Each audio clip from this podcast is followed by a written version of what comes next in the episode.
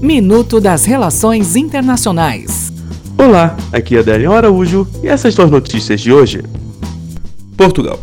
O governo português informou nesta quinta-feira que vai comprar cinco cargueiros militares KC-390 e um simulador de voo da Embraer.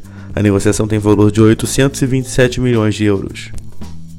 Venezuela. O governo da Venezuela e a oposição concordaram em estabelecer um grupo de trabalho permanente para tentar resolver a crise política, após concluir uma rodada de negociações em Barbados esta quinta-feira. Noruega. Pesquisadores da Noruega descobriram que um submarino russo naufragado desde 89 está emitindo radioatividade 100 mil vezes maior do que o normal. Em uma amostra, chegou a ser registrado um nível de 800 mil vezes mais elevado que o regular.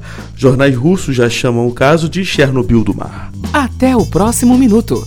Enquanto isso, aproveite mais conteúdo no portal seire.news.